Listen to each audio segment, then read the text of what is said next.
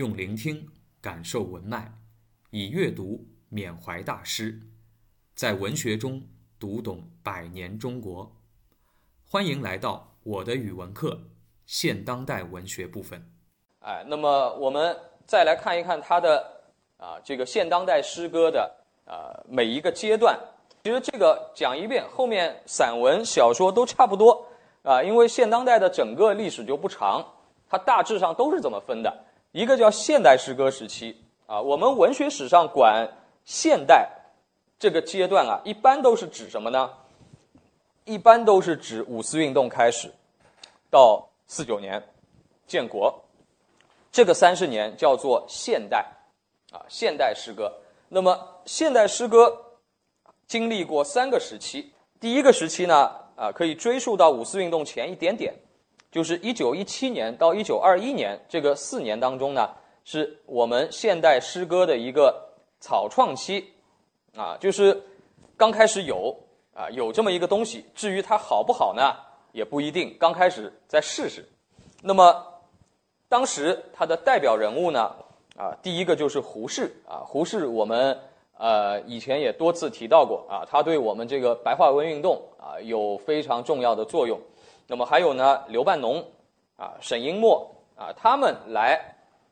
进行啊白话诗的尝试啊，用白话写诗，在当时也顶受了很大的压力啊。我说了啊，这个改革总总是非常艰难的，呃，特别是在知识分子的圈子里面，因为他们面对的啊，对方也是知识分子，那些知识分子呢，可能坚持用文言写作。而且他写的很好，那么他会觉得你为什么要改？你也是读书人，你既然读了书，你也不是不会用文言，那么我们都用文言不是挺好吗？你为什么要标新立异？啊，特别是还牵涉到一些民族情感的问题，他会觉得你胡适是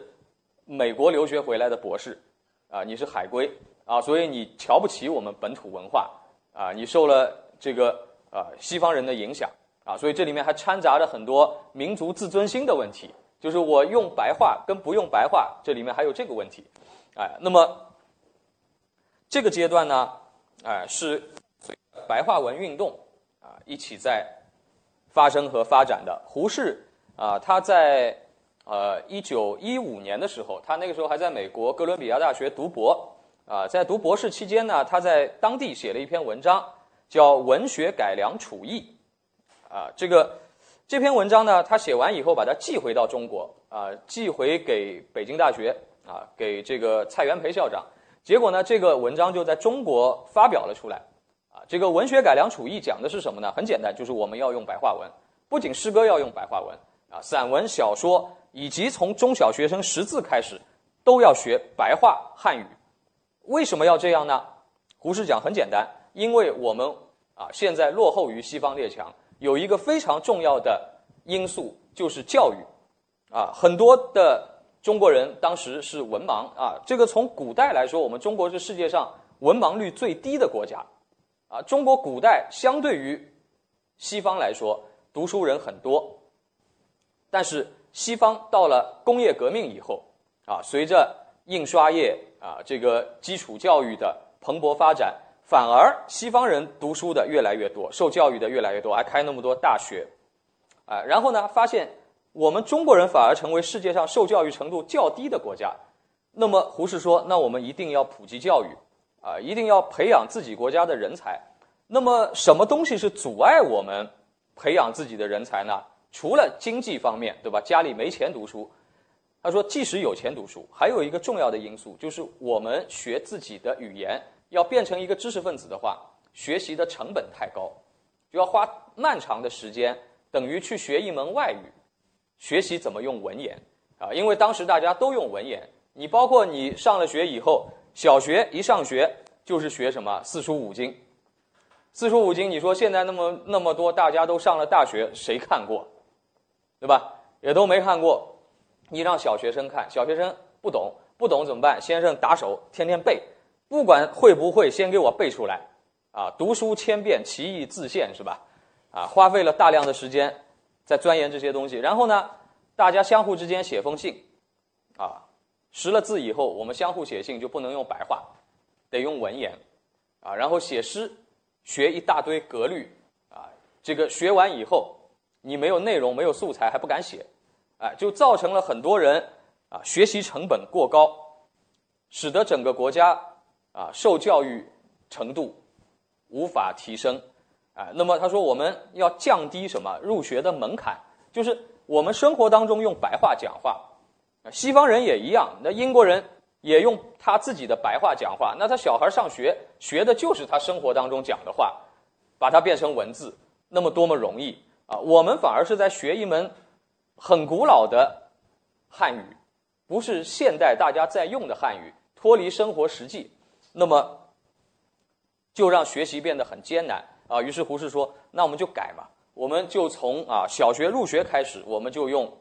啊这个白话文来教育，然后让孩子开始用。”白话文写作，啊，那么只要能够大家掌握自己的母语，能够用语言来交流啊，并且形成文字文通句顺啊，那么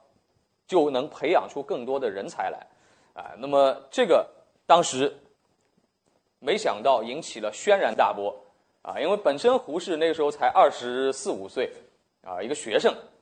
啊，虽然是在美国最这个前五的学校读博士的学生，很聪明，但是。啊，他的名望当时还没有那么大啊，然后，啊，一下子寄回来这样一封东西啊，给当时当时清朝灭亡才四年啊，所以还有大量的知识分子啊都无法接受这件事情，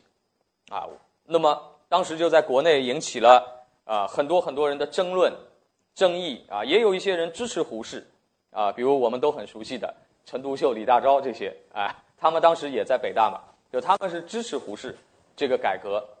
那也有很多人不太支持这个改革，啊，当然我们今天啊，一百年以后，我们回头看这件事情，白话文运动，回头看这件事情呢，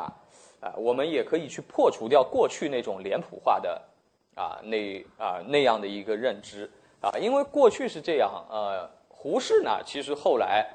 他这个呃，站在了国民政府一边，呃，四九年以后离开了祖国。所以呢，呃，他在我们党和国家看来呢，一直不是一个评价特别高的人，对吧？但是问题是，当时白话文运动的时候，陈独秀、李大钊是站在他那边的，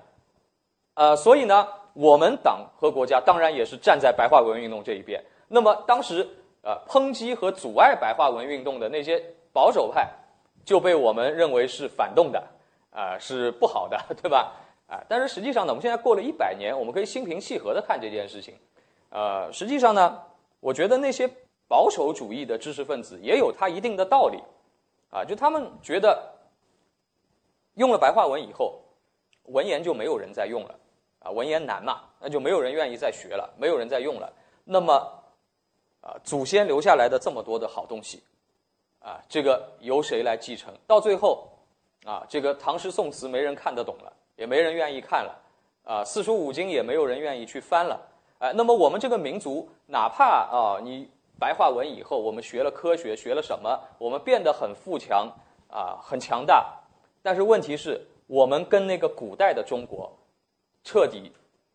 断绝了联系，我们就把自己变成了另外一种现代人。也许我们会变得很强、很富有，啊，但是我们还叫不叫中国人？啊，会有这样的一种纠结在里面啊，这种。内心的挣扎，我觉得其实也是，啊，也是可以理解的啊。他们的那种忧虑啊，当然，事实上啊，随着历史的发展，我们可以看到，实际上没有那么悲观啊。这个中国古代的优秀的传统文化，它还是会吸引很多人。随着你国家的强大，甚至于还能吸引更多外国人啊。那么，在那个时候，可以理解。我觉得也不是说他们就是故意要作梗啊，我们要提提倡这个国家现代化，就有一些人故意来阻碍我们做坏事、搞破坏啊，这个我觉得不至于，啊，这个只是大家都对这个国家感到忧虑啊，大家都热爱这个国家啊，想要按自己的那个想法去把它变得更好，只不过想法不同罢了啊，应该是这样讲啊，所谓保守主义，实际上。这些人也是啊，这个对我们的传统非常珍惜的一些学者，啊，他也不是乱说，啊，那么当然在白话文运动过程当中，我们等会儿也会看到，啊，确实也会有一些啊，啊，比较过激的啊一些怎么样的一些文学创作，呃，大家等会儿也可以欣赏欣赏，就会发现，呃，当时的那个保守派的忧虑呢也不无道理。感谢收听，期待您的分享与评论。我的语文课，欢迎来听课。